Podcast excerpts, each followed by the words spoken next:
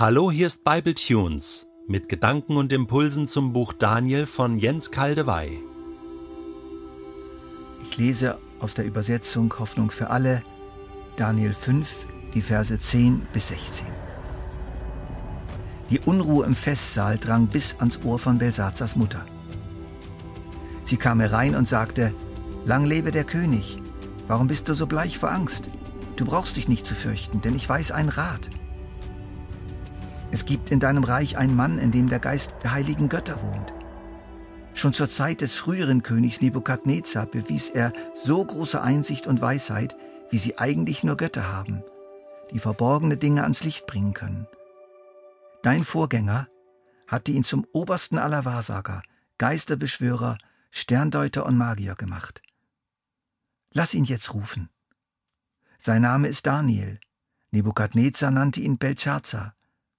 Dieser Mann besitzt außergewöhnliche Weisheit und kann Träume deuten. Er löst jedes Rätsel und wird mit den größten Schwierigkeiten fertig. Er soll dir die Schrift deuten.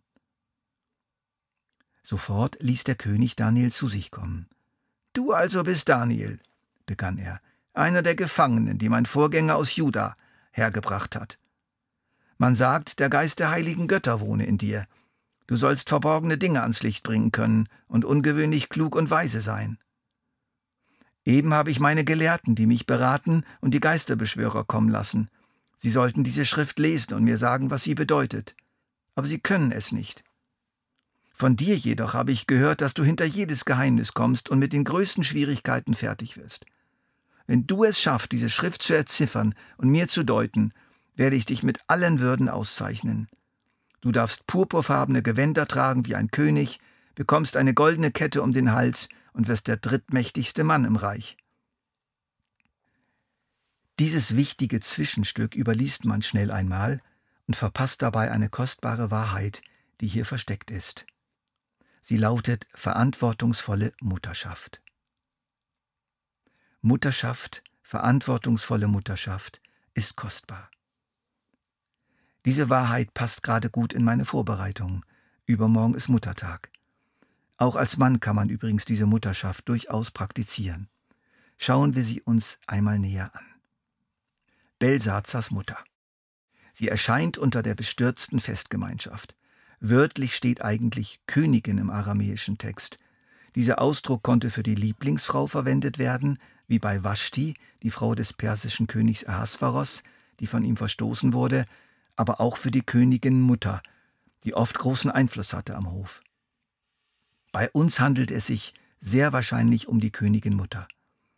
Erstens kam sie von außen, war also nicht bei den geladenen Gästen dabei, zu denen ausdrücklich sämtliche Frauen und Nebenfrauen Belsazars gehörten.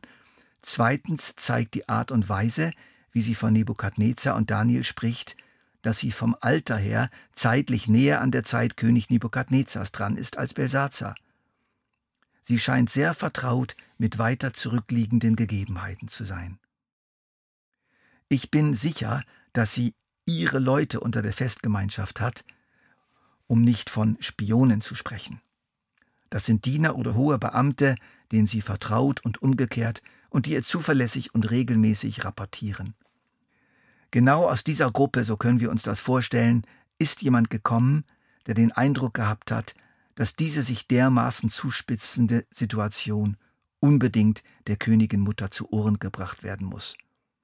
Und die kennt natürlich ihren Sohn und seine Neigung. Sie kennt aber auch die Gottesbegegnung von Nebukadnezar. Und sie war oder ist immer noch vertraut mit Daniel. Das muss man so sagen. Denn die Art und Weise, wie sie von ihm spricht, zeugt von Hochschätzung und genauer Kenntnis. Es ist sehr gut möglich, dass sie persönlich mit ihm verkehrt hat oder sogar immer noch Kontakt mit ihm pflegt. Sie ist ihm eindeutig wohlgesonnen und in kaum überbietbarer Deutlichkeit bescheinigt sie ihm überragendes geistliches Wissen, Weisheit und Bewährung. Und ihre stärkste Formulierung ist, der Geist der heiligen Götter wohnt in ihm. Und so entscheidet sie, aus einem Gefühl tiefer Verantwortung für ihren Sohn und ihr Volk, sich auf den Weg zu machen, um Belsazar einen entscheidenden Rat zu geben, Kontakt mit dem in Vergessenheit geratenen Daniel aufzunehmen und sich von ihm helfen zu lassen. das braucht Mut und Entschlossenheit. Ungebeten, ungerufen vor dem König zu erscheinen, ist gegen die Etikette und kann bestraft werden. Am späteren persischen Hof drohte sogar die Todesstrafe, wenn der Herrscher nicht Gnade walten ließ. Königin Esther, die Tochter des jüdischen Beamten Mardochai, kannte das Risiko. Es ging tatsächlich bei ihr um Leben und Tod. Es ist auch so, dass Daniel vielen nicht mehr bekannt ist. Er ist sozusagen in der Versenkung verschwunden. Natürlich, er ist sehr alt, um die 80 Jahre alt, aber im Orient ist an sich das Alter hoch geehrt und für viele gilt, je älter, je klüger. Ich versuche hier mal zwischen den Zeilen zu lesen. Daniel, nach Nebukadnezar, der ihn ja stark gefördert hatte, war trotz seiner überragenden Stellung und Kompetenz wohl unbequem geworden. Man hat sich seiner entledigt und ihn abgeschoben. Zwangspensionierung sozusagen. Doch die Königinmutter weiß genau, wer er ist.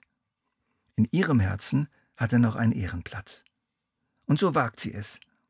Sie tritt in den Kreis der geladenen Gäste, wirft ihre Autorität als Königinmutter in die Waagschale und mit Klarheit, Respekt und guten Begründungen macht sie ihrem Sohn klar, was jetzt zu tun wäre. Mir gefällt diese Frau. Ich möchte von ihr lernen. Wir alle können von ihr lernen. Ich als Bibellehrer lerne von ihr, auf die in Vergessenheit geratenen Wahrheiten zu achten, die als unbequem erachtet werden, die nicht mehr geholt werden, die nicht mehr gefragt sind, und sie bewusst zu verkünden. In unserer Zeit sind das zum Beispiel die Wichtigkeit und Fruchtbarkeit des Gehorsams gegenüber den Geboten Gottes, die Heiligkeit und die Härte Gottes, eine gesunde Selbstdisziplin und die alte schöne Gebetsform des stillen Verweilens vor Gott. Beispiele. Ich kann von ihr aber auch lernen, auf Menschen zuzugehen, die in meinem Umfeld leben, in meinem Palast sozusagen, die zu mir gehören, um sie mit Respekt und Klarheit zu beraten, und zwar indem ich sie auf die Daniels hinweise, die ihnen helfen könnten. Eine Mutter, Mutter in Anführungszeichen, ein erfahrener und bewährter Christ ist vernetzt und weiß, wer helfen kann. Sie kann die Daniels holen lassen. Daniels, das können wichtige Worte Gottes sein, die jetzt genau passen. Entsprechend hilfreiche Artikel oder Bücher. Oder Seelsorger, Couches, Psychiater, Psychologen, geistliche Väter, geistliche Begleiter. Ein wesentlicher Teil meines heutigen Beratungsdienstes besteht darin, Menschen zu sagen, wo sie sich Hilfe holen können. Die Mutter Nebukadnezars ist nicht in ihren schönen Gemächern geblieben. Sie hat nicht gesagt, was geht mich dieses Gelage an? Oder, mein Sohn hört sowieso nicht, ich kenne ihn doch. Sie hat aber auch nicht herumgeschrien. Auch sie ist nicht aufgetrumpft, hat es nicht an Respekt fehlen lassen. Wohl abgewogen waren ihre Worte. Danke Gott des Himmels für diese Mutter Belsazars. Sie konnte zwar das Unglück nicht mehr verhindern, aber sie war eine Wegbereiterin für die Wahrheit. Sie öffnete Daniel wieder eine Tür und damit deiner göttlichen Stimme. Hilf auch uns durch Initiative, mutige und demütige Beratung, Wegbereiter und Türöffner für deine Wahrheiten und deine Boten zu sein.